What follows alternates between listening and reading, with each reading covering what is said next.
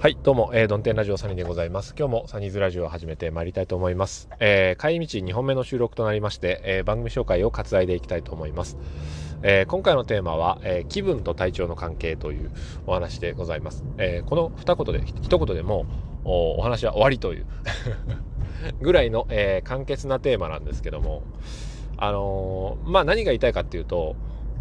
気分が優れない時に、えー、気分に原因を求めてはいけないっていうことなんですよね。うん。一体何を言ってるんですかって言われたら、えー、まあ、この私前の配信で、えー、ちょっとナーバスになってますぜと、大腸内視鏡検査があさってあるから、ああ、大丈夫かなっていう心配の気持ちになってますよっていうことを、えー、お伝えしたんですけども、それだけが本当に原因かっていうところもちょっとあるんですよね。うん。と言いますのが、えー、今日、私ちょっと体調が、もともと優れないんですよ。うん。まあ、優れないっていうのは、どっか悪いっていうことではないないなくってですね、えー、昨日、まあ、連休の休みの最終日、連休っても、えー、2連休でしたけど、私は。あの、まあ、最終日でですね、あの、うちのお父さんお母さんが、えー、家に来てくれまして、で、うちのお父さんが、あ子供たちの相手をしてくれているのをいいことにですね、えー、僕はふわっとこう庭に出まして、えー、お庭に咲いてる花水木の花が散らばってる枯れた花がね散ら落ちてるんですよ。緑の芝生の上に。でその花水木の花拾ってあげないとなって思って拾って、えー、お庭をきれいにしたりとかあ草抜きしたりとか、えー、してました。で夕方と結構ね多分20度ぐらい20度超えてるんじゃないですかね夕方でも。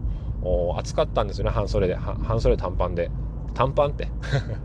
ハーフパンツ？よくわかんないです、えー、なんですね。でそれをねずっと 1, 1時間からまあ少々して、えー、草抜いちゃ袋に入れ組まれで集めて、えー、家の周りの庭中の草を抜きまして、そんなにね多くないですけどもね、えー、大きいビニール袋あのゴミ袋に使う45リットルですか。あれのビニール袋1袋分ぐらいの草を集めまして。えー、まあそれがあったんで、ちょっとね、体が疲れてると。あの、足腰、そして腕、腕肩、あ、腰ですか。えー、しかも、今朝からあの、朝起きたら布団の上で腕立て伏せを1回するっていう試みを再開したんですよね。で、慣れないことをするからやっぱ朝から疲れるわけですよ。1回とはいえ。で、まあおまけに昨日の晩は睡眠時無呼吸があるにもかかわらず一瞬ソファで寝落ちてしまいまして一瞬寝落ちてもね僕すぐ息が止まるらしいんですよ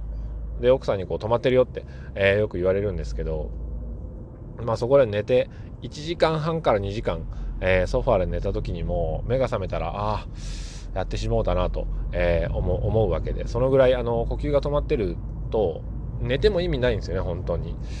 うん、でその後に、えー、ちゃんとマウスピースつけて寝たんですけどもそれがあったんでさらに、えー、体調としてはあまり優れない、えー、状況ですね。睡眠時間があまあ6時間のうち、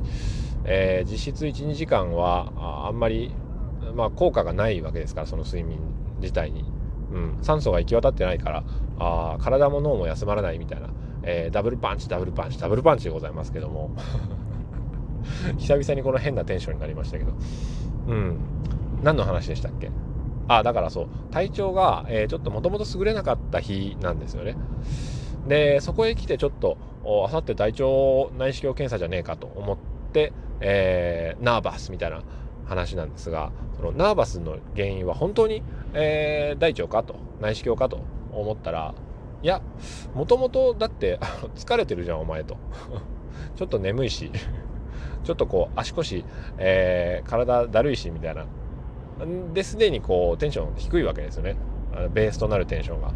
うん、だからまあ何をお伝ええー、しようかというと皆さんもその気分が優れねえなと思った時に、ね、いろんな原因をこう考えられると思うんですけども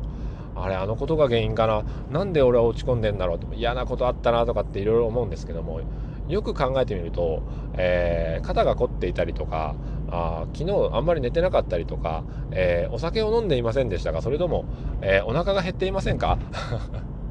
どっか筋肉痛じゃありませんか、えー、筋トレしすぎて、あのどっか筋肉痛動かさないとわからないけれども、えー、止まっていても筋肉痛のとこってやっぱり、え、炎症が起きてるわけですから、うん、体はやっぱしんどいわけですよね。うん、いろんな原因があるけれども、気分が優れない時は、えー、本当に何か出来事のメンタルのせいなのかっていうことを考えてみよう見ようというか、えー、見るといいのかも、えー、知れませんぞっていうお話でございます。だからあ体調万全ですかっていうことの確認の方が、え気分をまあ解放へ向かわせるというかのためには、え良いのではないでございましょうか。はい。今日はお月様が綺麗でございます、え山のちょっと上にですねまん丸いあれ？今日満月ですか？明日ですか？あまあいいんですけども、昨日の晩ですね、あのー、ここからもう話は雑談に移るんですけども、あのうちに窓がありましてね、それは どんな家にもあのテントじゃない限り、えー、窓はあると思うんですが、まあ窓がありまして、ね、真っ暗闇のそのさっき言ったソファーで寝ていたリビングの私はパッと目が覚めましたら、あのー、天窓じゃないんですけど、あの1階からの吹き抜けの高いところに窓がありましてそこにはあのカーテンがつけれないんですよね。でそこからパッとこう目が覚めたら真っ暗なリビングなんですよ。でもあ起きたら